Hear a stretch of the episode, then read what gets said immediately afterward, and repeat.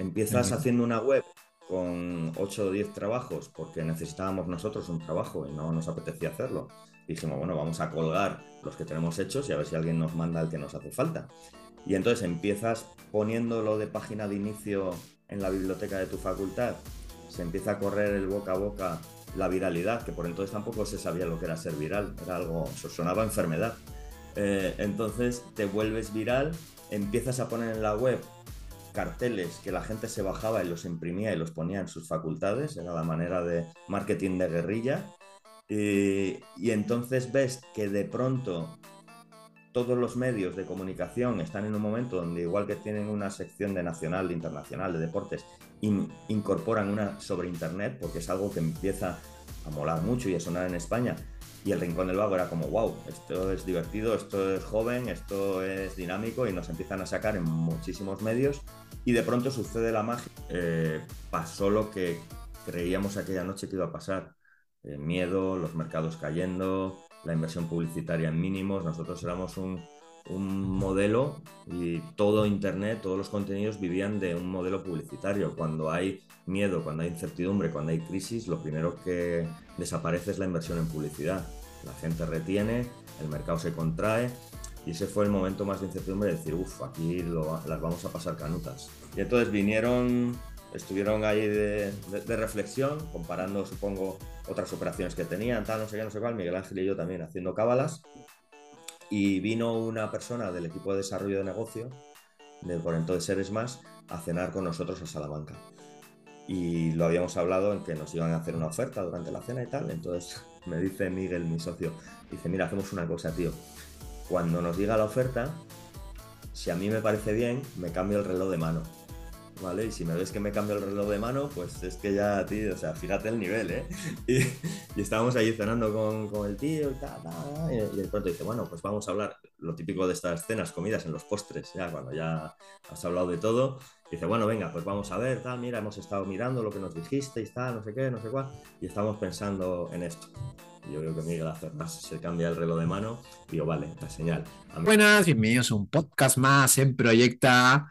Hoy tenemos a un invitado muy especial, eh, creo que es el padre del Internet en España, a Javier Castellanos, eh, uno de los fundadores del Rincón del Vago. Y no lo haré solo, eh, también me acompaña Darío Méndez, otro, otro ilustre ¿no? del mundo del emprendimiento, uno de los fundadores del Tenedor. ¿Cómo estáis, chicos?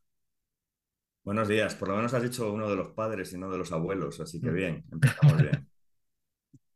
Yo, creo que a uno de unos años sí, pero ahora es uno de los padres, Javier.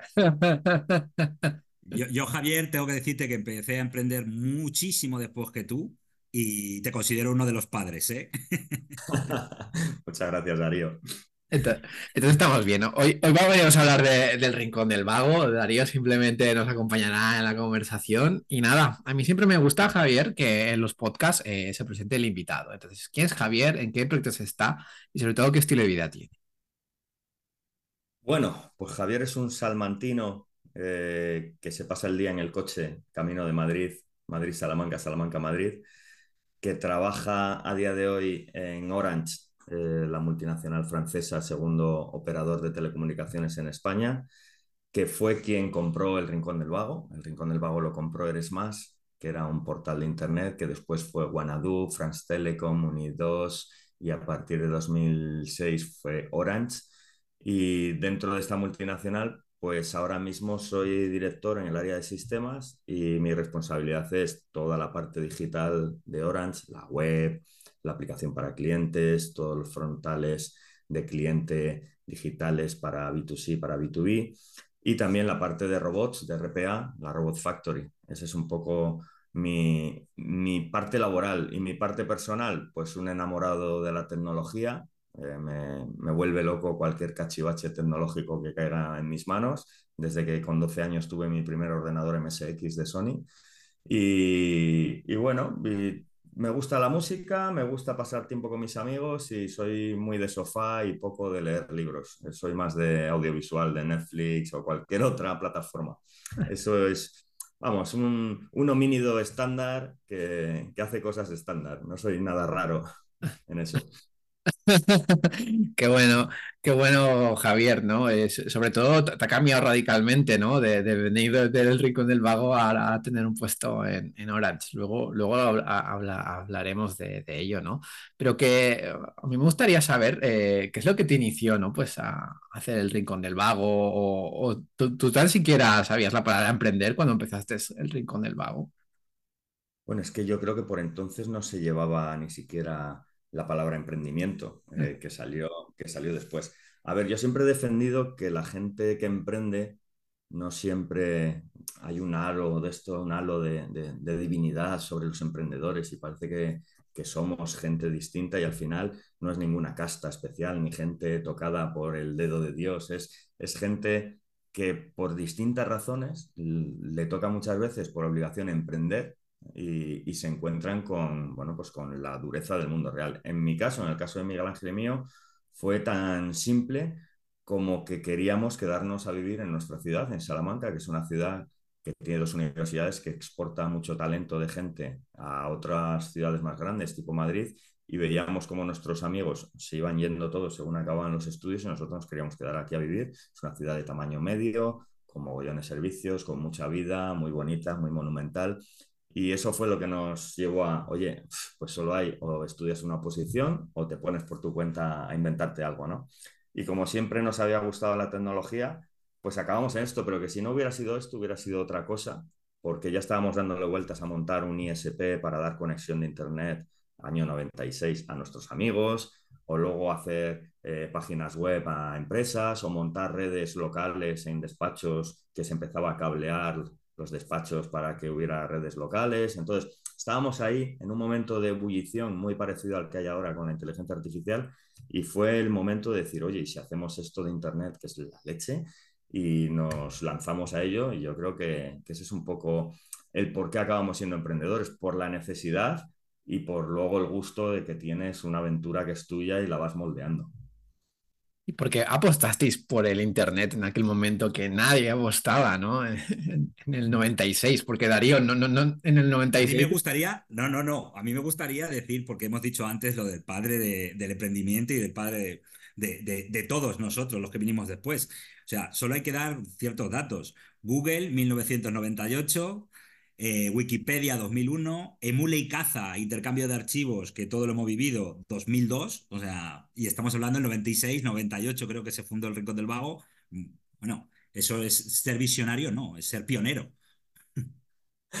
La verdad que eh, Internet era muy distinto, las herramientas eran muy básicas, las interfaces también eran más básicas, el nivel de contenidos que había era muy pobre, había mucha gente en el IRC hispano hablando por chat, ahí contactabas con otros webmasters o gente que estaba haciendo webs como tú, principalmente en, en Latinoamérica, con Europa, hablabas mucho. A nivel de webs, pues había muy pocas, estaba El País, Terra, o sea, alguna gubernamental pero la mayoría de contenidos eran en Estados Unidos y, y empezaba a verse eh, que eso era la bomba. O sea, se veía, se veía, la primera vez que te conectabas a Internet sabías que eso iba a cambiar el mundo. Sea, y si no lo veías es que, es que estabas muy, muy, muy ofuscado porque se veía claramente que iba a haber un antes y un después en el intercambio de información y, y, nosotros queríamos estar allí, porque como dices tú, o sea, Google es de mayo del 98, nosotros de febrero. Entonces es, es la época de los dinosaurios, con Altavista, con Yahoo, con el Netscape Gold Navigator, o sea, una serie de herramientas que los que las hayan usado llorarán de pena al oír los nombres, porque son auténticas joyas de museo hoy en día. Y Internet era muy distinto, obviamente. El Internet entonces era mucho informático, eh, mucho friki informático y no había dado el salto al público en general. Solo se navegaba a través de un PC y mayoritariamente hombres. O sea, tanto el perfil como los contenidos, como las herramientas, era todo muy básico. ¿Con qué significado nace el Rincón del Vago? Hay que, o sea, los temarios, los temarios en las carreras siempre han ido por detrás del mundo real. Es decir, lo que esté estudiando ahora un chaval en la Facultad de Informática de Salamanca eh, y lo que estamos trabajando en las empresas a nivel tecnológico, hay un gap ahí de dos, tres años. Eh, es verdad que con el tiempo se ha reducido, pero sigue habiendo un gap entre la parte académica y la parte de lo que están haciendo las empresas que van en la última tecnología. Por entonces, yo en la facultad estaba estudiando la Lotus 123 de hoja de cálculo, el WordPerfect 5.1 y Visual Basic y FileMaker. O sea, como bases, o sea, herramientas. Eh, y en la calle estaban con HTML, con JavaScript, con Perl, con PHP empezando. O sea, era otro, otro rollo. Internet estaba poniendo de manifiesto que lo que se iba a usar para esas tecnologías y lo que estábamos estudiando era distinto. Entonces yo, yo prefería emplear mi tiempo en algo nuevo que me iba a dar una lanzadera a un nuevo mundo que seguir con la plantilla de cartón en el teclado y sabiendo que hacía control F3S eh, era negrita en el WordPerfect y si quería resaltar párrafo, entonces pues nos pusimos a, a intentar aprender cómo se podía desarrollar Internet. Y fue un poco cuando, cuando nos dimos cuenta de, que al final es la filosofía del Rincón del Vago. El Rincón del Vago lo que busca es no perder el tiempo en algo que ya está hecho. Y yo creo que ese, ese lema eh, no solo afecta a los estudiantes de entonces o a los de ahora, sino afecta a... Es un concepto que, que la civilización moderna y estas generaciones modernas lo tienen clarísimo. O sea, no van ninguno de los que tienen más de 15 años hasta los 40 a perder el tiempo en algo que ya ha hecho otro. Es más importante tener acceso a esa información, entenderla, procesarla, que perder el tiempo. Es lo que nos viene a demostrar un chat GPT o lo que nos viene a demostrar todas las herramientas que han llegado después, ¿no? Que la, la humanidad va a avanzar más rápido si no se enfrasca en intentar perder el tiempo en cosas que ya se tienen que dar por hechas. Igual que damos por hecho que sabemos hacer fuego y que nos vamos a poder calentar porque la tecnología nos solucionó ese problema de hacer fuego hace muchos años, pues hay otros problemas como resumir un texto o traducir algo que nos lo va a solucionar las, las inteligencias artificiales y que dentro de poco dejarán de estar en nuestras prioridades educativas. Qué bien. ¿Y cuándo te diste cuenta del boom del rincón que lo usaba, lo usaba mucha gente y, y todo esto, Javier? Fue a ver, fue, muy explosivo. O sea, no, no es nada paulatino que empiezas haciendo una web con 8 o 10 trabajos porque necesitábamos nosotros un trabajo y no nos apetecía hacerlo. dijimos, bueno, vamos a colgar los que tenemos hechos y a ver si alguien nos manda el que nos hace falta. Y entonces empiezas poniéndolo de página de inicio en la biblioteca de tu facultad, se empieza a correr el boca a boca la viralidad, que por entonces tampoco se sabía lo que era ser viral, era algo, sonaba enfermedad. Eh, entonces te vuelves viral, empiezas a poner en la web carteles que la gente se bajaba y los imprimía y los ponía en sus facultades, era la manera de marketing de guerrilla. Y, y entonces ves que de pronto todos los medios de comunicación están en un momento donde igual que tienen una sección de nacional, de internacional, de deportes, incorporan una sobre Internet, porque es algo que empieza a molar mucho y a sonar en España, y el Rincón del Vago era como, wow, esto es divertido, esto es joven, esto es dinámico y nos empiezan a sacar en muchísimos medios y de pronto sucede la magia y la magia cuál es? Cuando ya estamos como una web de España, te estoy hablando a los pocos meses, damos el salto a Latinoamérica y ese sí que es un antes y un después. Al final el boom total de público en el Rincón del Vago lo produce Latinoamérica porque los estudiantes de Latinoamérica por primera vez en la historia son, eh, tienen acceso y son capaces de acceder a apuntes de la Universidad de Salamanca, de la de Navarra, de la Autónoma, de la Complutense, un nivel educativo muy superior al que ellos tenían por entonces en aquellas universidades o en aquellos colegios de Colombia, de Chile, de Argentina, de Perú, y deciden, dicen, esto es la leche, yo me puedo bajar de aquí unos apuntes de estas universidades que sé que son punteras de habla hispana. Y ahí es donde se sucede un poco todo ese boom de tráfico en la web. O sea, o sea fue, fue más de boca oreja, ¿no? No lo. Este marketing de guerrillano no, no fue estratégico. No, no, fue, totalmente, fue totalmente viral porque no teníamos ni, ni, un euro para invertir en publicidad o en marketing. O sea, no, no. Y era, y en aquel momento el marketing no tenía nada que ver con el de ahora. No, no, yo recuerdo, yo, recuerdo haber impreso en 2001, creo que fue, eh, haber impreso uno de esos, porque en la facultad donde yo estudiaba, yo estaba en delegación de alumnos y nosotros teníamos una base de conocimientos, teníamos todos los apuntes digitalizados por, en fotocopias, por así decirlo. Y me acuerdo de, hacerlo y de, y de, empezar a subirlos. O sea, una, una pregunta, Javier, ¿cuándo os dais cuenta no solo del boom, sino de decir, oye, que a lo mejor podemos vivir de esto? Esto es un emprendimiento, estoy creando algo. ¿Habéis pensado en monetizar? No sé, ¿cómo, cómo surgió esto? Nos suceden, nos suceden dos cosas muy, muy cortas en el tiempo. Una, nos empiezan a contactar mogollón de empresas eh, grandes, algunas con ánimo de comprarnos, de incorporarnos y otras con ánimo de olisquear un poco el mercado.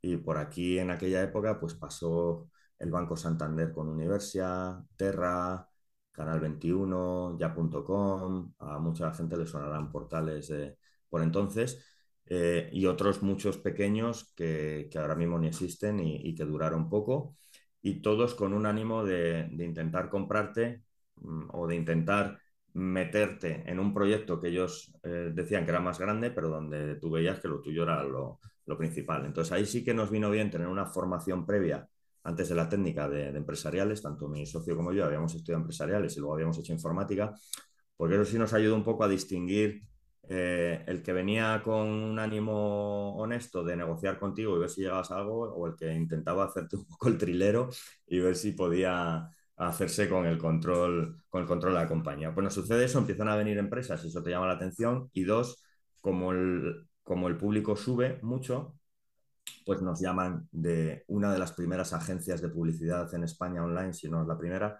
que se llamaba Tecom, que estaba en la Gran Vía de Madrid y que la habían abierto otros chalaos como nosotros, más o menos de la misma edad, y que habían dicho, oye, esto de la publicidad va a molar, vamos a, vamos a intentar abrir una agencia.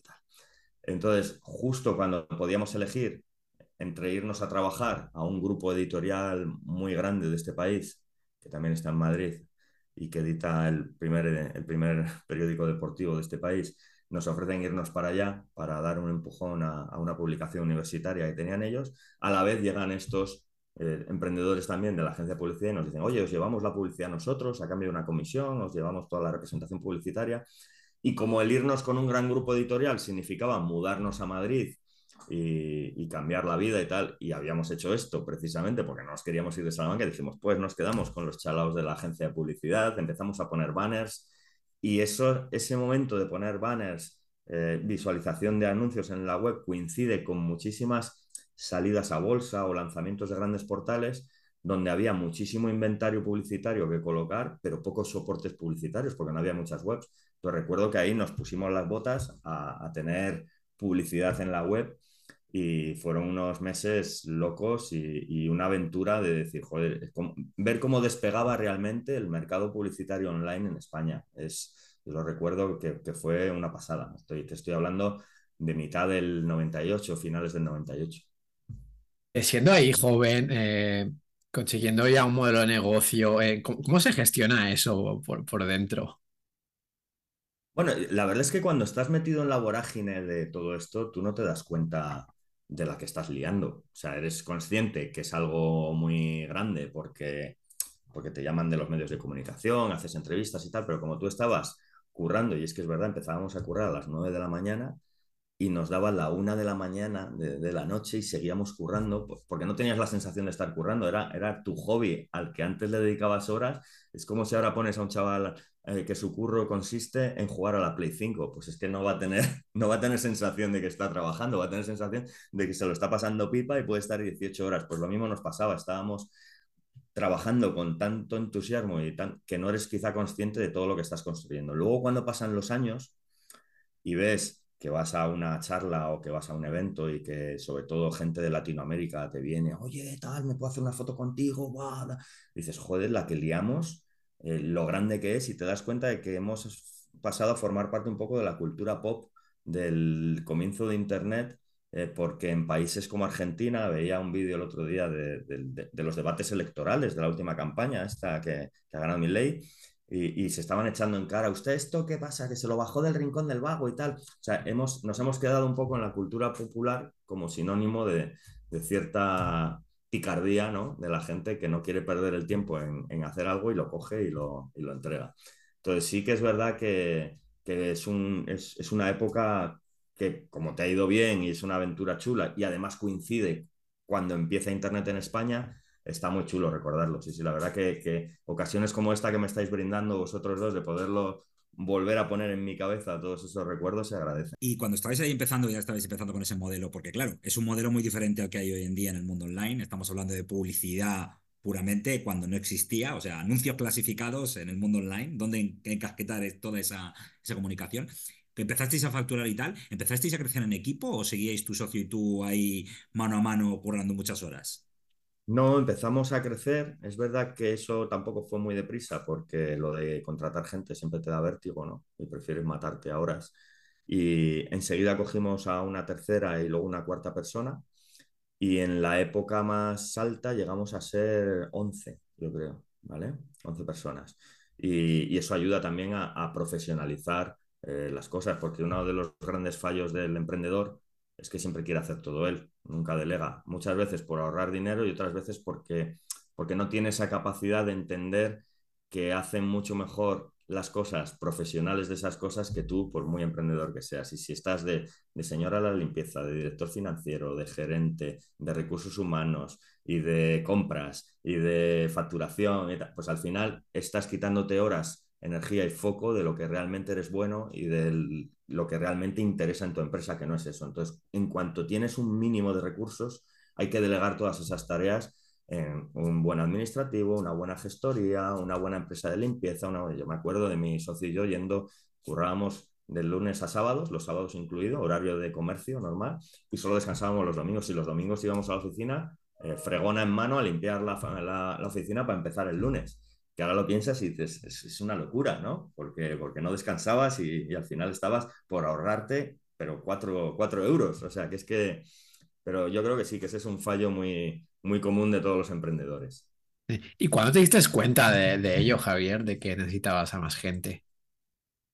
Bueno, pues mm, yo creo que cuando te dedicas a un tema tecnológico que está creciendo tan deprisa, porque ahora yo, cuando la gente se plantea estudiar informática, esto es como la medicina, pero vas a ser forense, oncólogo, pediatra, pues la informática es lo mismo. O sea, hay tantísimas especializaciones, pero por entonces no, por entonces estudiabas informática, informática era como un bloque, ¡Hala, eres informático. Y luego de ahí te ponías tú a desgranar, que era lo que te gustaba, ¿no? Pues te das cuenta que te hacen falta más gente trabajando cuando necesitas especialización y cuando ya tienes que afinar. Es decir, necesitábamos a alguien experto en catalogación de documentos, necesitábamos a alguien experto en ciertos tipos de programación. Enseguida vimos que Google iba a ser la entrada fundamental a todas las navegaciones de España y cogimos también perfiles especializados en entender Google, porque ahora, ahora lo vemos todo muy fácil, pero por entonces eh, Google era como el santo grial, el arca perdida de la alianza y nadie sabía qué sucedía dentro, que era el SEO, eh, no había ni SEM, que luego lo incorporaron más tarde en los anuncios, entonces, el entender cómo el algoritmo de Google podía hacer que salieran más tus páginas que otras en búsquedas, era muy interesante aprenderlo, porque, porque se iba publicando a cuenta gotas en base a ensayo o error, ¿no? Entonces, hay una serie de, de, que si ahora emprendieras y abres una empresa de inteligencia artificial, pues enseguida te va a tocar coger que si un data science, que si un... O sea, todos esos perfiles distintos, porque tú puedes tener una idea de negocio y saber que ese negocio es viable, pero si lo quieres escalar y lo quieres afinar, vas a necesitar perfiles expertos. Es, curioso, Darío, ¿no? Cómo han cambiado las épocas, que está todo de una forma eh, profesionalizado, o al menos hay más entradas, y, antes era toda la búsqueda y a explorar, ¿no? Era, yo creo que una cosa que ha dicho Javier que es muy interesante, el, el emprendedor del prueba-error. O sea, hacías una cosa, veías que funcionaba y tirabas con todo, aunque no supieses, pero intentabas aprender más. Sin embargo, veías que no funcionaba, rápidamente tenías que decir, oye, esto, esto por aquí no, no, le voy a dar, no le voy a dar tiempo, que esto va muy rápido. Y ahora se llama eh, metodologías Agile, pero, pero por entonces era ensayo Las metodologías Agile han llegado a nuestra vida hace unos años en todo el entorno corporativo esto de, no, es que el programador se tiene que sentar con el product owner y también con el diseñador y juntos co-crean y tal. Eso lo hemos hecho toda la vida. Yo me he sentado en la oficina eh, con el programador, con Rubén, Gonzalo, el diseñador, oye, vamos a hacer esto, ta, ta, ta, ta. Y, pero, no, pero no sabíamos ni cómo se llamaba. Se, llama trabajar en equipo de toda la vida de Dios. Eh, pero sí, sí, es muy curioso como muchas cosas de las que hacíamos por entonces que no sabíamos que tenían nombre, luego posteriormente el mercado, cuando madura, le pone nombre. Le pone nombre a un community manager, le pone nombre a un product placement cuando poníamos nuestra mascota con la botella de Fanta, le pone nombre a muchísimas cosas eh, que la prueba de concepto, las POCs, o sea, mogollón de, de palabras que hemos ido incorporando en nuestra vida conforme eh, la industria se ha ido madurando, eh, las hacíamos sin, sin, saber lo que era. Y Javier, ahora vayamos a momentos. Eh, ¿Cuál ha sido tu mayor momento de incertidumbre? ¿Y cuál, cuál ha sido sobre todo de esa incertidumbre tu, tu, peor decisión con el Rincón del Vago? La peor decisión. A ver, sí. momento de incertidumbre, yo creo que cuando la caen las Torres Gemelas, esa misma noche recuerdo estar hablando con, con Miguel Ángel, con mi socio, y estabas viendo en la tele en bucle todo lo que había pasado. 11 de septiembre de 2001, como todos sabemos, nos pilló en la oficina trabajando para variar y estuvimos toda la tarde con la tele que teníamos en la oficina viendo. Y claro, en aquel entonces eh, pasó lo que creíamos aquella noche que iba a pasar. Eh, miedo, los mercados cayendo, la inversión publicitaria en mínimos. Nosotros éramos un, un modelo y todo Internet, todos los contenidos vivían de un modelo publicitario. Cuando hay miedo, cuando hay incertidumbre, cuando hay crisis, lo primero que desaparece es la inversión en publicidad. La gente retiene, el mercado se contrae y ese fue el momento más de incertidumbre de decir, uff, aquí lo, las vamos a pasar canutas. ¿no? Entonces ese fue el momento de incertidumbre. Y el mayor fallo, pues a ver, yo creo que el mayor fallo que tuvimos nosotros y que, y que creo que es bastante común en los emprendedores pero que quizá no es un fallo tampoco, es cuando tienes poco dinero, tienes que elegir dónde lo pones. Y muchas veces eliges ponerlo en un sitio y tienes la mala suerte de que por no haberlo puesto en otro, llega alguien y te fastidia. Nosotros tenemos dos momentos cruciales de esos. Uno, eh, no podías registrar todos los dominios del mundo, los .com, los .org, los .es, los .gov, los .net, los .tal, y entonces tenías que elegir y hubo un listo que nos contrató uno de los dominios y se dedicaba a redirigirlo a otra página y nos hacía pupita con los anunciantes porque se confundía con la nuestra y tal. Entonces tuvimos que iniciar un juicio eh, por ocupación del dominio, menos mal que teníamos, y eso yo creo que siempre hay que hacerlo y en el emprendimiento es muy importante cumplir todas las normas, teníamos la marca registrada en la Oficina Española de Patentes y Marcas, teníamos el dominio tal, nos tocó ir a un arbitraje de la ONU en la UPI, me parece que se llamaba la, la, Unidad de Patentes Internacional, tal. E, entonces ahí, por entonces también era una cosa nueva, jurídica. Solo había, yo me acuerdo que contratamos, creo recordar que era el, el despacho de Cuatro Casas en Madrid, eh, súper potente, porque dijimos aquí ahora hay que dejarse la pasta. Y los únicos dos casos que por entonces llevaba aquel despacho era el del Real Madrid y el nuestro, que a los dos nos habían quitado un dominio. O sea, éramos los. Y entonces dijimos, bien, que lo digas porque iba a decir. Hemos elegido bien. Iba a decir. Porque si aquí está el Madrid, es que aquí lo van a hacer bien. En esa, en esa época era el Real Madrid y hasta la Casa Blanca americana. También sí, sí, tuvieron sí. problemas con los dominios en aquella época, recuerdo. Entonces, luego tenemos otro fallo. A ver, te estoy hablando de, de, más que de fallos, de momentos mm. en los que todo emprendedor pierde foco de su actividad porque le llega o una denuncia o un papel de Hacienda o un requerimiento judicial, tal, y eso te, te trastoca, porque la gente que le gusta hacer las cosas siempre bien y a nosotros nos gustaba, cualquier problema de estos te resta energía, te resta foco, te pone nervioso y tal. Entonces, otro de los errores que tuvimos, que fue ir a pedir al Ayuntamiento de Salamanca, aquí de la ciudad donde vivimos, la licencia de apertura de la oficina que teníamos, y me acuerdo nos cobraron 130.000 pesetas por, por, por, a, por, hacer la licencia y cuando llegamos a la ventanilla y se la damos al funcionario, el formulario rellenado y el dinero, nos dice, vale, muy bien, denegada. Yo, ¿cómo que denegada? Sí, porque es en un segundo piso y las licencias solo se dan en un bajo y en un primero. Y bueno, pero nos devuelves el dinero, ¿no? Dice, no, no, el dinero es por la gestión, no por darte la licencia. Entonces, claro, nosotros entramos en bucle, dijimos, joder, somos emprendedores jóvenes, este es el apoyo de las instituciones a los jóvenes emprendedores, está no sé qué que es una manera de decir, oye, me están queriendo engañar, o estos tíos de qué van, te puedes enfadar con ellos, o puedes hacer examen de conciencia y decir, soy un gilipollas y como emprendedor he sido un lelo porque lo que tenía que haber hecho, y vuelvo a mi discurso de antes, es gastarme cuatro duros en contratar una, una gestoría que me hubiera hecho este papel y que en el minuto uno me habría dicho, oye, no te molestes porque no te la van a dar, porque está en un segundo piso, ta, ta, ta, ta. Entonces, como el emprendedor intenta hacerlo todo él, por, unas veces por ahorrarse dinero y otras veces por decir si soy emprendedor, si esto es un formulario, esto lo hace cualquiera, tal, no sé qué, pues te llevas muchas veces bofetón. Entonces te lo puedes echar en cara a ti mismo o puedes dormir más a gusto si se lo echas en cara al ayuntamiento. Pero es verdad que luego el ayuntamiento nos ha llamado algunas veces para dar una charla o algo tal, y siempre le hemos dicho que cobramos 130.000 pesetas y no nos ha Se contratado nunca. Pues ahí un cierto, un cierto resquemor institucional. Pero bueno, yo siempre digo, digo, joder, pues nos podían poner una rotonda o algo en Salamanca. Hombre, el Rincón del Vago es conocido, una rotonda en las afueras o una calle, en un polígono, pero algún día nos lo devolverán de otra manera. Pero bueno, bien, es cuando, cuando lo- el mayor fallo que, que cuentas es una cosa de estas, que al final te ríes a tantos años después, aunque en el momento no nos hizo ni puñetera gracia, pues es verdad que, que mal, mal no te ha ido. ¿Y cómo, y cómo lo gestionarías ahora? So- sobre todo para, para aquel emprendedor que nos escucha, ¿no? Y está en esas, que no quiere gastarse un, un centavo en, en cosas tan simples como, como gestionar esto de, de las licencias o así. Hombre, yo creo que, que hay que elegir bien en qué sí compensa gastarte el dinero y en qué no. O sea, los mayores problemas te los pueden dar los incumplimientos o, las cosas que, que no has hecho correctas con la administración pública, ¿vale? Mucho más fácil ponerte de acuerdo con un proveedor o con un cliente con el que has tenido un problema o una incorrección que ponerte de acuerdo con la agencia tributaria o con la seguridad social, porque unos y otros escuchan de distinta manera y por distintos canales. Entonces yo pondría foco en que la relación que tenga tu compañía con las, con las instituciones públicas sea la correcta y esté llevada por alguien que sepa, porque ahí sí que te puedes complicar mucho la vida. Todo lo demás, pues al final llega, pues eso, eh, entenderte con proveedores es un tema más propio de un emprendedor, pero entenderte, entenderte con un, con un organismo gubernamental no es, no es negociable. Entonces yo creo que ahí sí que hay que... Y luego el tener todo el tema de, de derechos y de marcas y tal protegido, yo creo que siempre ayuda.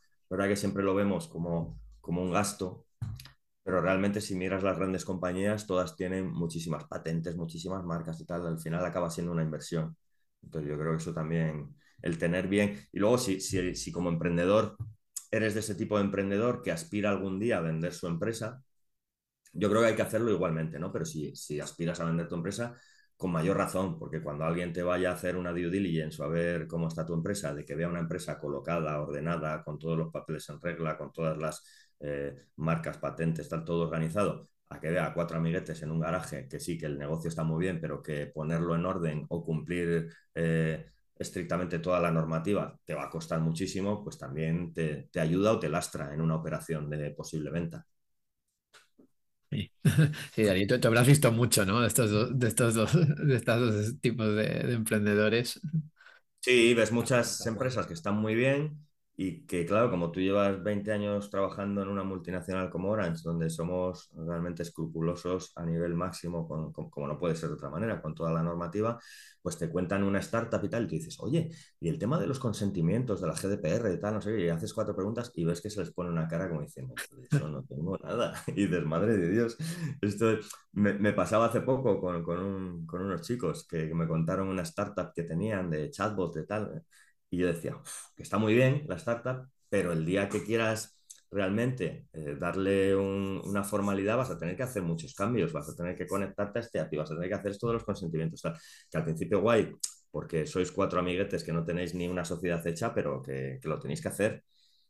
Pero claro, también ahí está el balance. El primer día que abres una startup y no tienes dinero, no te puedes poner a constituir la sociedad, hacer no sé qué, no sé qué, porque si no, cuando ya empiezas a trabajar, ya no te queda nada, porque te lo has gastado todo en, en, hacer los básicos que tendrás que cumplir, ¿no? Entonces, ahí está el balance entre qué es lo urgente, qué es lo importante, qué es lo necesario y qué es lo mandatorio. Sí, ahí tienes que hacer tu propio balance, ¿no? Según la situación en la que estés, Javier. Y Javier, vayamos al otro, al, al otro extremo. ¿Cu ¿Cuál ha sido tu mayor momento eh, o, o, la mejor decisión que has tomado con el Rincón del Vago? La mejor decisión, venderlo. Eh, y fue un momento agridulce, porque en cierta manera estás allí firmando con 27 años, creo, sí, y dices, joder, qué guay, porque estoy ganando dinero.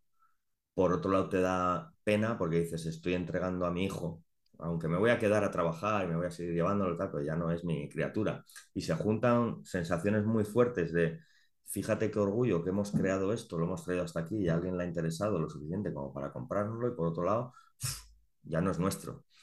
Y luego, eso mismo, nos queda, Miguel Ángel y yo nos quedamos con un pequeño porcentaje de un 10%, que fue también imposición de los compradores, decir, oye, para que estéis vinculados a esto y que sigáis tirando del carro, queremos comprar solo un 90 y que sigáis teniendo un 10. Cuando vendimos luego, al cabo de los años, yo creo que a los 5 o 6 años después, el otro 10% que nos quedaba, pues también me pasó un poco lo mismo. Fue un poco de, ya como que me desvinculo totalmente, ya no soy ni accionista minoritario. Pero en cierta manera, luego lo ves en perspectiva y, dices, joder, qué suerte tuvimos o qué bien puestos los momentos porque lo hicimos cuando había que hacerlo, lo soltamos cuando había que soltarlo y, ha evolucionado el mercado de una manera, ya no, ya no estoy hablando de ChatGPT, por supuesto, que eso es de hace 10 meses, 12 meses, pero incluso el modelo publicitario, como decía Darío antes, o sea, el Rincón del Vago era un producto que funcionaba muy bien en PC.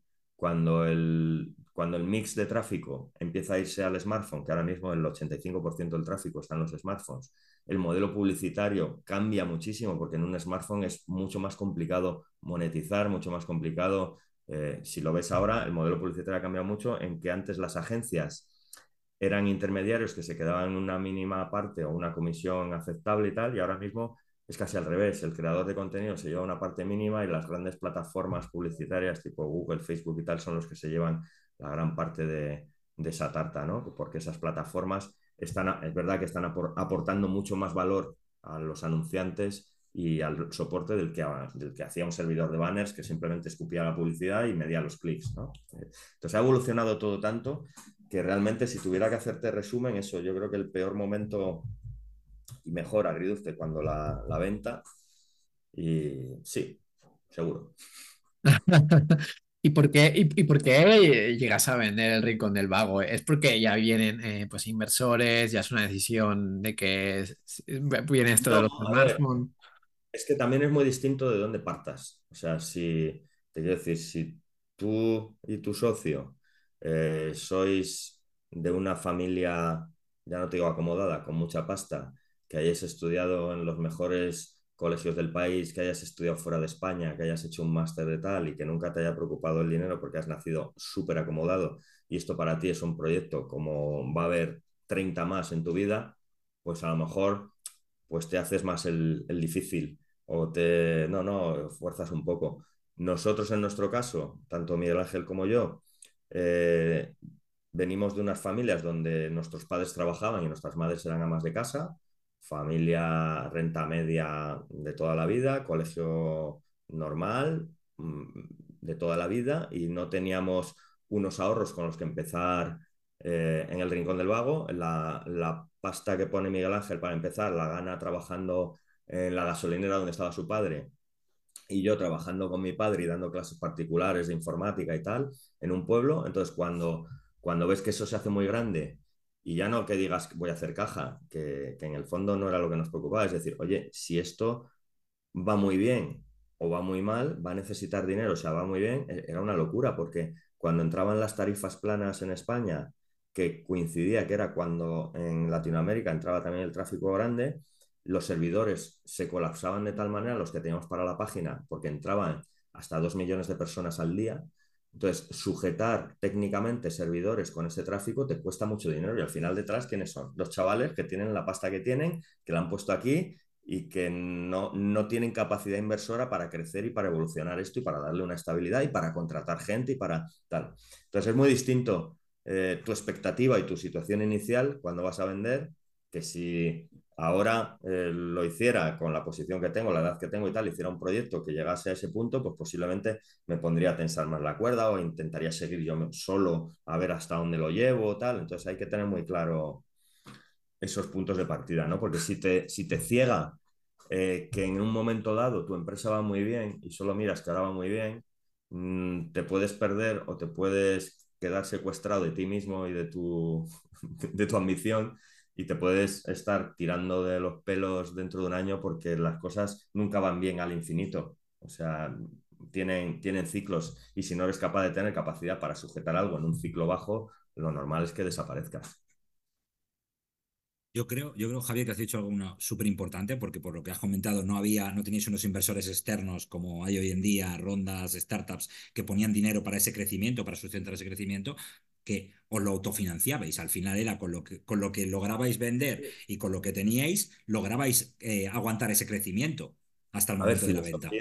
filosofía, frutería. Tú, tú abrías por la mañana la trapa y empezaba a salir publicidad y tenías unos gastos y al final del día la publicidad que había salido en la página y lo que habías ingresado tenía que ser mayor que lo que habías gastado en servidores y en tal. Es verdad y, y- y que, que yo lo pienso y digo, joder, si nos hubiera pillado un poco más tarde esa época ya de los fondos, de los business angels, de hacer un pitch, de tal, no sé qué, posiblemente nos hubieran metido mucha, mucha pasta, mucha financiación y posiblemente hubiera valido más la compañía y a lo mejor habíamos ganado más dinero o no, o a lo mejor la habían destrozado y se la habían cargado en seis meses o nos habían echado. Entonces, nunca le hemos dado vueltas a lo que podría haber sido porque lo que nos tocó es lo que nos tocó, el momento fue el momento y, y realmente creo que lo tuvimos que llevar, como dices tú, Darío, de una filosofía de las que entran por las que salen. O sea, muy Es básico. que yo creo que es es súper importante para todos los emprendedores, además que nos estén escuchando, que esto es la base del emprendimiento. O sea, montas un negocio que sea sostenible. Ya sabes, Sí, ya sabes, pues- Germán, que tengo yo una guerra contra, Sí. contra las, em- las startups ronderas. Sí, y es que se ha, se ha puesto de moda eso y no sé por qué. Tu, tu negocio tiene que ser sostenible de alguna forma. Bueno, es que básicamente se ha convertido, a ver, dicho con todas las salvedades y que no me lo tomen mal, ¿no? Una especie de estafa piramidal en el sentido de que yo entro a una valoración X, eh, estoy ahí, intento desprenderme cuando la valoración es ya tal, no sé qué, esperando a que el último se coma el, el, el que pegue, porque si sacaras el ratio de las que llegan a, a despegar definitivamente, pues creo que está por debajo del 1% en todos los fondos de estos de inversión de startups. Entonces, la gente a qué juega, la gente juega a entrar a valoraciones de 10 y salirse en la siguiente ronda de 30 o de 100 o de tal. Entonces eso ha degenerado casi en un juego de, de futuros muy parecido a los de las acciones y la bolsa y se ha perdido un poco el espíritu de principios de los 2000, de todas estas rondas de emprendimiento donde había, yo creo, un- unos objetivos más sanos de crear algo. ¿no? Ahora es un poco dar el pase, dar el pase y entrar y salir y entrar y salir. Entonces yo ahí estoy con Darío. A mí no es, no me gusta mucho esa nueva filosofía que hay ahora. Bueno, está bien. Y, y- y vol- volviendo a la, a la inversión, eh, ¿pudisteis elegir eh, con qué inversor iros o solo tuvisteis una oferta? No, pudimos elegir y, y siempre lo hemos hablado que tuvimos muchísima suerte porque al que elegimos es el único que a día de hoy sigue abierto de todos los que nos vinieron a ver, porque el resto están reducidos a escombros, ¿vale? O desaparecieron por el camino. Entonces, es verdad que a nosotros nos compró un portal de internet y ahora somos una telco. Entonces, eh, hemos sufrido la, evolución, pero también hemos tenido la suerte, nosotros como trabajadores y yo creo que Orange como compañía, que Orange al venir de ser un portal de internet, de haber tenido Wanadu y Eres Más y tal, ha tenido una ventaja competitiva que otras empresas de su sector no tenían. Y es que tenía dentro en la plantilla a gente que tenía un conocimiento experto del canal digital en un momento donde el canal digital se ha convertido en clave para cualquier negocio. Entonces, mientras que otros negocios, como la banca, las eléctricas, estaban, tenían que incorporar muchísima gente de fuera para, para crear de cero ese canal digital. En el caso de, Orange, por el pasado de cómo se fundó la compañía y se ha ido eh, creando, pues incorporando piezas a lo largo de fusiones y tal, esa gente, ese talento ya lo tenía dentro lo único que ha hecho es reconvertir un- un- una- unos perfiles que estábamos muy enfocados en transicionar o transaccionar un tráfico que lo captabas fuera, lo traías al portal y lo, y lo hacías eh, ir hacia un modelo publicitario,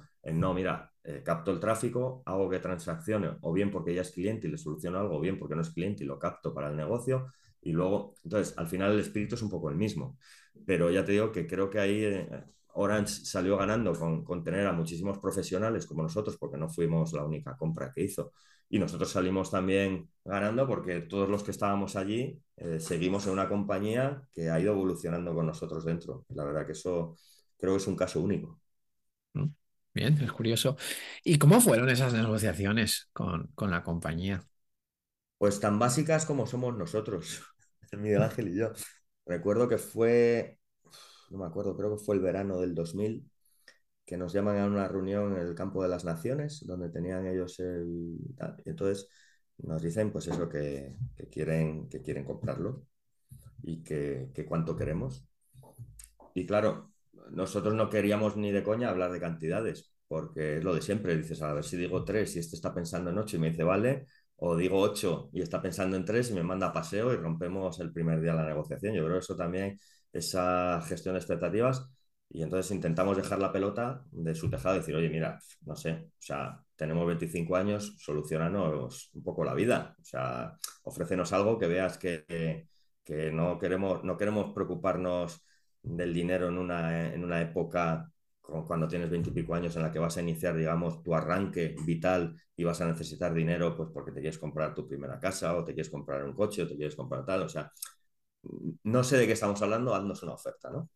Y entonces vinieron, estuvieron ahí de, de, reflexión, comparando, supongo, otras operaciones que tenían, tal, no sé qué, no sé cuál, Miguel Ángel y yo también haciendo cábalas, y vino una persona del equipo de desarrollo de negocio, de por entonces Seres Más, a cenar con nosotros a Salamanca y lo habíamos hablado en que nos iban a hacer una oferta durante la cena y tal. Entonces me dice Miguel, mi socio, dice, mira, hacemos una cosa, tío.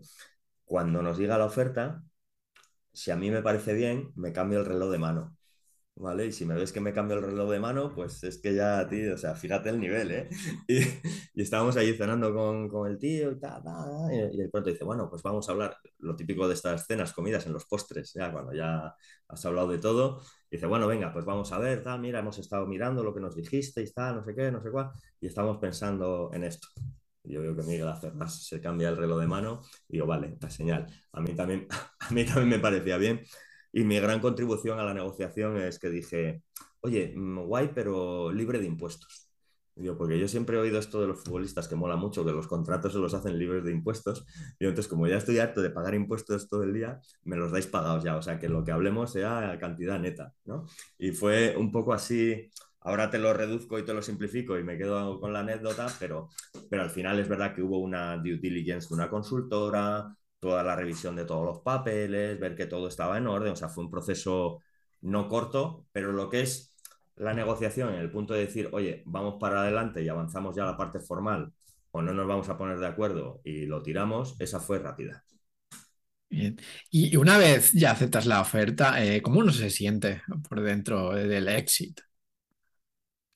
Bueno, es, que fue un éxito relativo, porque como nos dijeron quedaros con un 10%, os, queremos, os queremos tener buenas condiciones para que os quedéis aquí, porque creemos que parte del éxito del, del producto es que estéis vosotros.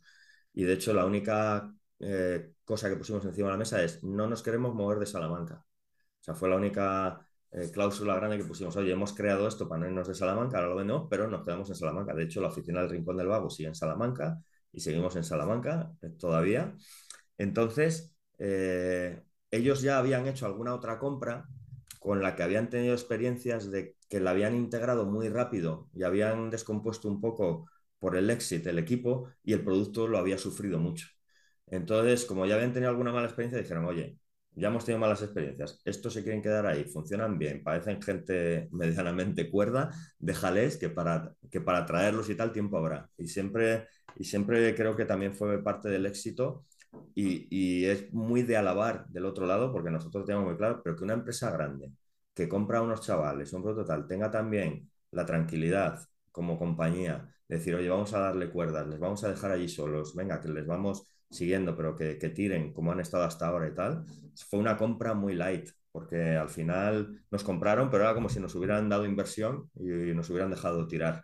Con lo cual no tuve esa sensación de decir, uff, la tuve más en el 2017, cuando ya Orange se desprende, no sé si fue en el 16 o en el 17, no recuerdo, cuando ya Orange se desprende totalmente de todos los portales, entre ellos el Rincón del Vago, Orange Grupo, y se vende a, creo que fue a, uno, a unos empresarios mexicanos que están afincados en Miami, con los que a veces hablo, eh, pues ahí sí que ya dices, ya se acabó del todo, porque mientras ha estado en Orange, aunque no lo llevaras ya tú y estuviera ahí un poco eh, en una filial y tal, pues bueno, pues eh, seguía siendo parte de tu casa, ¿no? Pero cuando ya se, se va del todo, es cuando dices, uff,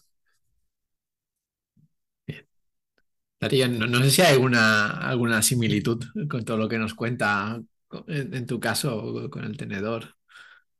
Tiene nada que ver, fue mucho después, pero yo siempre digo que, que hubo un cambio eh, de lo que era emprender o no, pues muchas cosas de las que comenta Javier pues a mí me recuerdan, obviamente, que nosotros somos chavales muy jóvenes que tampoco sabíamos de muchas cosas y encontrarnos, pues sí hay muchas similitudes, ¿qué quieres que te diga en ese aspecto?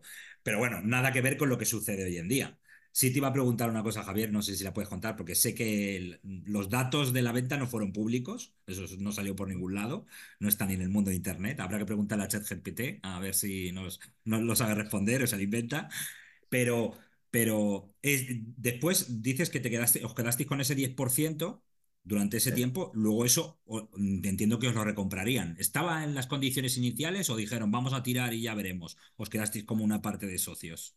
Nos quedamos, nos quedamos como socios minoritarios y yo creo que eso coincide temporalmente cuando se crea Orange en España, eh, date cuenta que el grupo Orange en España es el resultado de 20 años de fusiones, adquisiciones, compras, tal.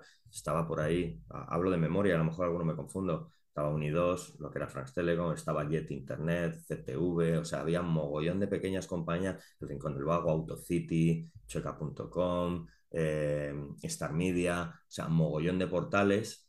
Entonces, societariamente y jurídicamente había muchas SLs, muchas compañías tal, y yo creo que cuando ya se lanza ahora se busca un poco limpiar todo eso y decir, oye, somos una compañía y vamos a matar pequeñas filiales que tenemos aquí, pequeñas cosas que, que solo dan ruido, que solo dan trabajo desde el punto de vista administrativo. Y fue cuando ese 10% se, eh, nos proponen comprarlo. Es verdad que por entonces ya estábamos tan metidos en la cultura de la compañía y, y todo que no hubo o sea, no nos plantamos a decir, no, pues este 10% vale y ahora vale más, tal, no sé qué. Fue algo muy fluido y que realmente tuvo un intercambio ya final de dinero prácticamente testimonial. O sea, que, que también es otra cosa. Si nosotros nos hubiéramos puesto ahí de, de lado y diciendo, no, no, pues yo mi 10% es mi 10% y esto vale mucho porque vale más que cuando lo comprasteis, pues hubiéramos hecho daño al producto, a la propia compañía, nosotros mismos. Entonces era absurdo por rascar tres duros más, tal. Entonces fue algo casi fluido. O sea, no hubo una negociación porque es que al final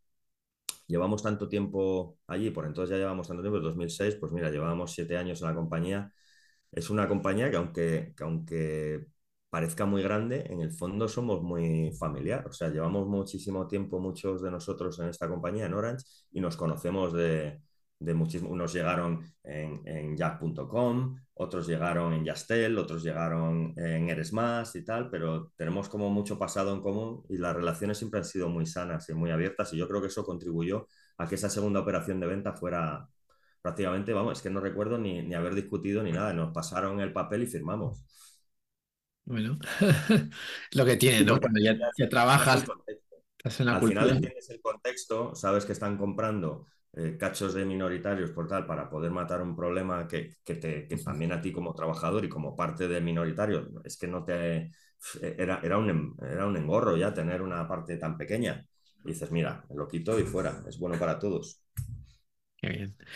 Y, y, Javier, si ahora tú tuvieras que empezar desde cero el Rincón del Vago, eh, ¿harías lo mismo o cómo lo harías?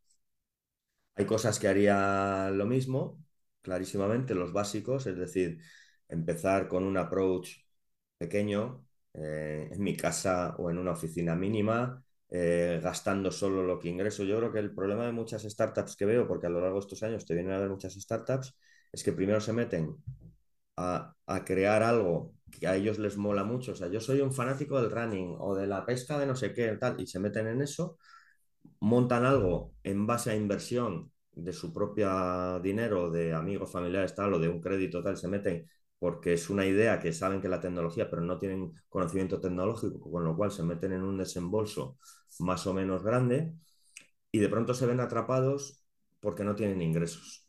Entonces, yo creo que las startups que funcionan, y el Rincón era un caso de esos, es primero tengo ingresos y luego ya ando y hago todo lo demás. Ya me meto en gastos, ya me meto en hacer una SL. Nosotros primero hicimos una comunidad de bienes, que es un, un modelo societario, pero que no es societario, que es un, una figura que recoge el Código Civil y que es más parecido a un matrimonio que a una empresa en la comunidad de bienes, eh, visto en el Código Civil, pero no tiene gastos en tanto en cuanto puede tener una sociedad. Entonces, como no teníamos dinero, primero Miguel Ángel y hicimos una comunidad de bienes.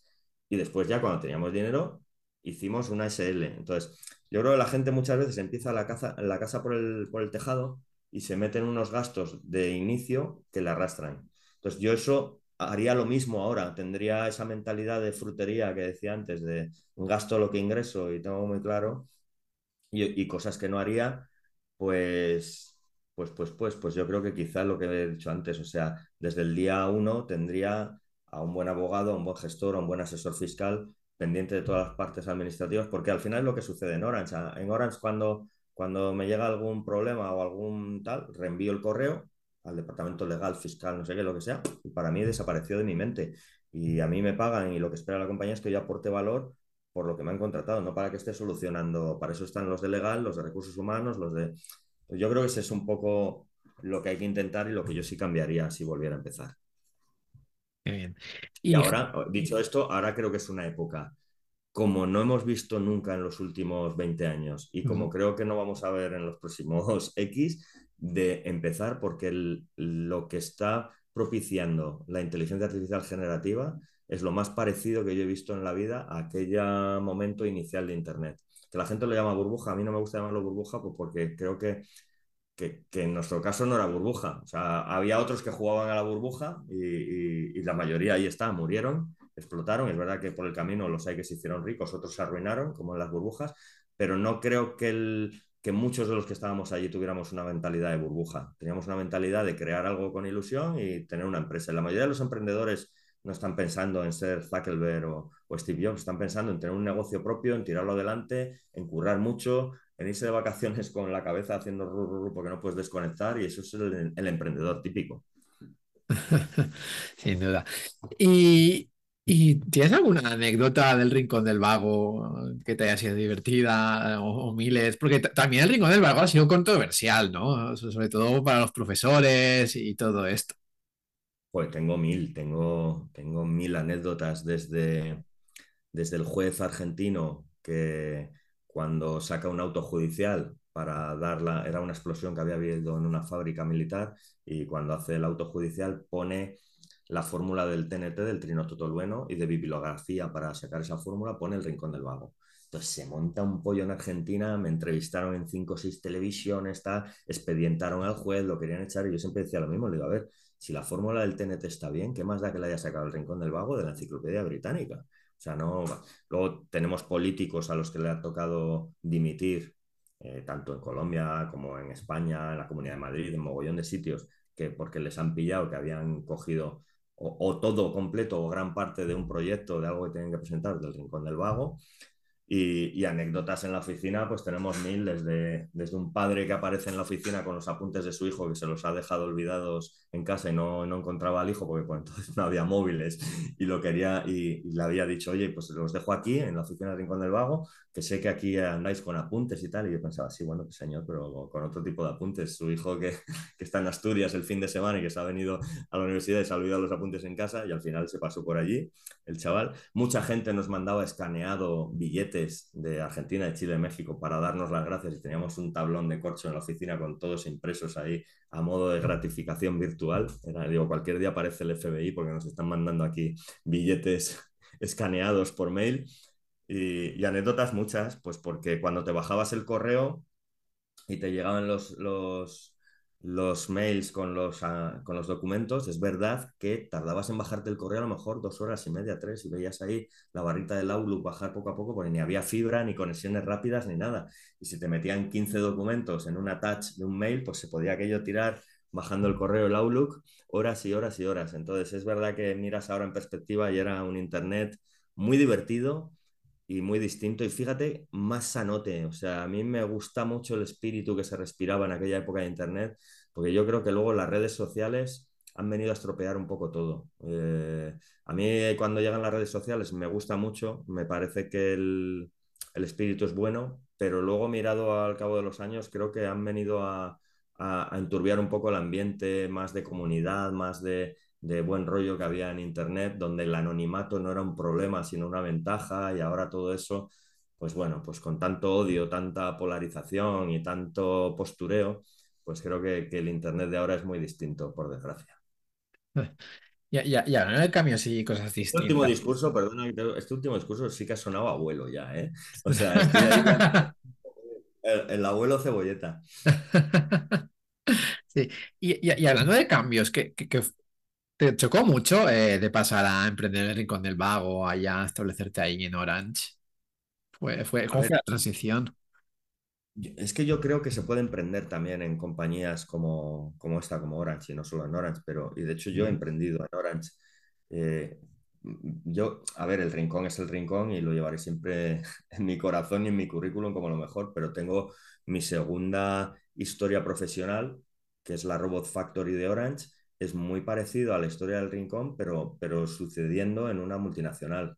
Me encargan, y yo creo que es un ejemplo de cómo el intraemprendimiento en este tipo de compañías es posible, porque lo bueno que tienen estas compañías es que si el proyecto, la idea es bueno, eh, tienen capacidad de darte financiación para que empieces un proyecto. En el caso concreto de esto, me proponen que haga la Robot Factory, que es la iniciativa de robotics de RPA de Orange, y me pongo a trabajar en modo startup, en modo spin-off casi, eh, contratando gente de dentro de la compañía de distintas áreas, firmando los acuerdos con proveedores, empezando de cero, tomando el control, eh, obviamente con, las, con la ayuda de, de, todos los compañeros de legal, de fiscal y tal, pero decidiendo proveedores, haciendo no sé qué, todas las, to, todo lo que harías en una, en una startup, pero con el soporte de una multinacional, con el soporte de tu compañero de compras, con el soporte de tu compañero de legal, con tu soporte. Entonces, creas algo muy grande, muy rápido y con mucha potencia, eh, cosa que en un emprendimiento tradicional te hubiera costado más esa primera curva de despegue, ¿no? Aquí como, como cuentas con más apoyos y más recursos, lanzas más deprisa. Yo creo que ha sido una historia de éxito. Empezamos en 2017 y hace un mes o así publicamos una nota de prensa en la que hemos hecho más de mil eh, robots, más de mil procesos automatizados en la compañía con un impacto en estos seis años de más de 100 millones de euros. Eh, nos invitaron a ir a, Las Vegas al evento inaugural anual de UiPath, donde salimos con el consejero delegado de UiPath como ejemplo, Orange España, tal. Entonces, al final, lo de emprender no es un tema solo de garajes y de casas y de tal, es, puedes emprender eh, cada día eh, trabajando donde trabajas simplemente que te dejen y te ofrezcan una oportunidad, como me pasó a mí, o simplemente porque cuando llegues por las mañanas pretendas cambiar la manera en la que se hacen las cosas. Entonces yo creo que, que, ese es un poco el espíritu, ¿no? No, no, no va solo, como decía Darío, de, rondas y de, inversiones en las rondas y de pitch y de business angels. Oye, escuchándote, yo no sé si, si en algún momento te has puesto como business angel o como inversor en alguna, alguna startup o, o, o te has metido en algún tipo de aceleradora o algo que pueda ayudar. Eh, creo que tus conocimientos, tu historia y tu forma de ver las cosas pueden ayudar a muchísimas aceleradoras, incubadoras o incluso algunos, algunos emprendedores que estén empezando. Pues mira, te digo, porque a lo largo de estos años sí me han ofrecido varias veces o participar o aconsejar o formar parte de un, de un, de un advisor o, o, temas de estos y siempre digo lo mismo, le digo, mira, prefiero, porque el trabajo en, en, en, una multinacional cualquiera y en Orange, por supuesto, y en un sector telco, como te puedes imaginar, eh, te roba todo el tiempo disponible y, y, estás totalmente enfrascado en eso. Entonces siempre digo lo mismo, le digo, mira, prefiero hacerte un favor gratis, eh, ni, ni, obligándome a nada cuando pueda y que tú lo vas a percibir con, joder, qué majo es este tío, que saca tiempo donde no lo tiene y me hace un favor y me ofrece cuatro consejos o me ayuda o le enseño un plan de negocio y tal, y eso alguna vez lo hago, yo prefiero que lo percibas así, que si un día me ves por ahí me invites a una caña, que no comprometerme o formar parte de algo y que luego no pueda cumplir porque mi trabajo, que para mí es lo más importante ahora mismo, me roba el tiempo y al final digo, joder, ¿para qué se ha metido aquí si luego ni viene, ni lo hace, ni nada? Entonces siempre es mejor gestionar la expectativa de la gente y decir, oye, nos vamos, vas a tener mejor recuerdo de mí si lo hacemos en plan colegas y, ves, ves effort, cuando pueda cuenta conmigo, pero no me voy a poder comprometer. O sea que es un poco, sí, sí, pero supongo que el día que esté o, o, despedido o prejubilado o ama de casa o lo que me toque, pues sí me gustaría porque creo que, que al final lo de emprender, si, lo, si te pones a pensarlo, muchas veces es solo sentido común.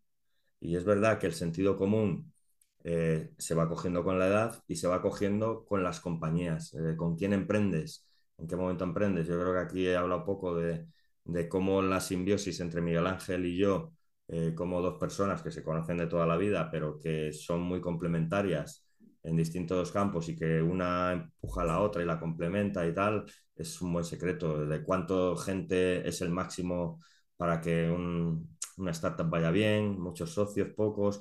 Yo creo que emprender solo eso es, un, es, heroico a la par que, que locura y enfermizo y que es muy complicado estar solo, pero muchos también es malo. Entonces, eso daría para seis, seis podcasts con, con tres temporadas. Germán, creo que le vamos, le vamos a incluir, ya sabes, el hashtag y lo que llevo ahora continuamente por bandera, Karma. hashtag karma startupero, porque creo que Javier es, Sí, es, es parte de ese karma startupero. Luego tendremos que hablar después de, de esta sesión, porque creo que, que puedes aportar mucho y, y podemos enarbolar esa bandera. Sí, sí, Javier, el karma, de- desde luego, el karma que también eh, ahora está con Darío con el karma starter, pero de, de, de dar asesoramiento, pues a cambio de nada, ¿no? Al final del día eh, es, es también, también importante, ¿no? Que, que ojo, que, que está, está muy bien, ¿no? Aquel que, que da sus horas, participación o, o a cambio de dinero. Pero también, también hay otras figuras como vosotros que también lo, lo hace sin, sin el fondo, simplemente por el hecho de, de ayudar, ¿no?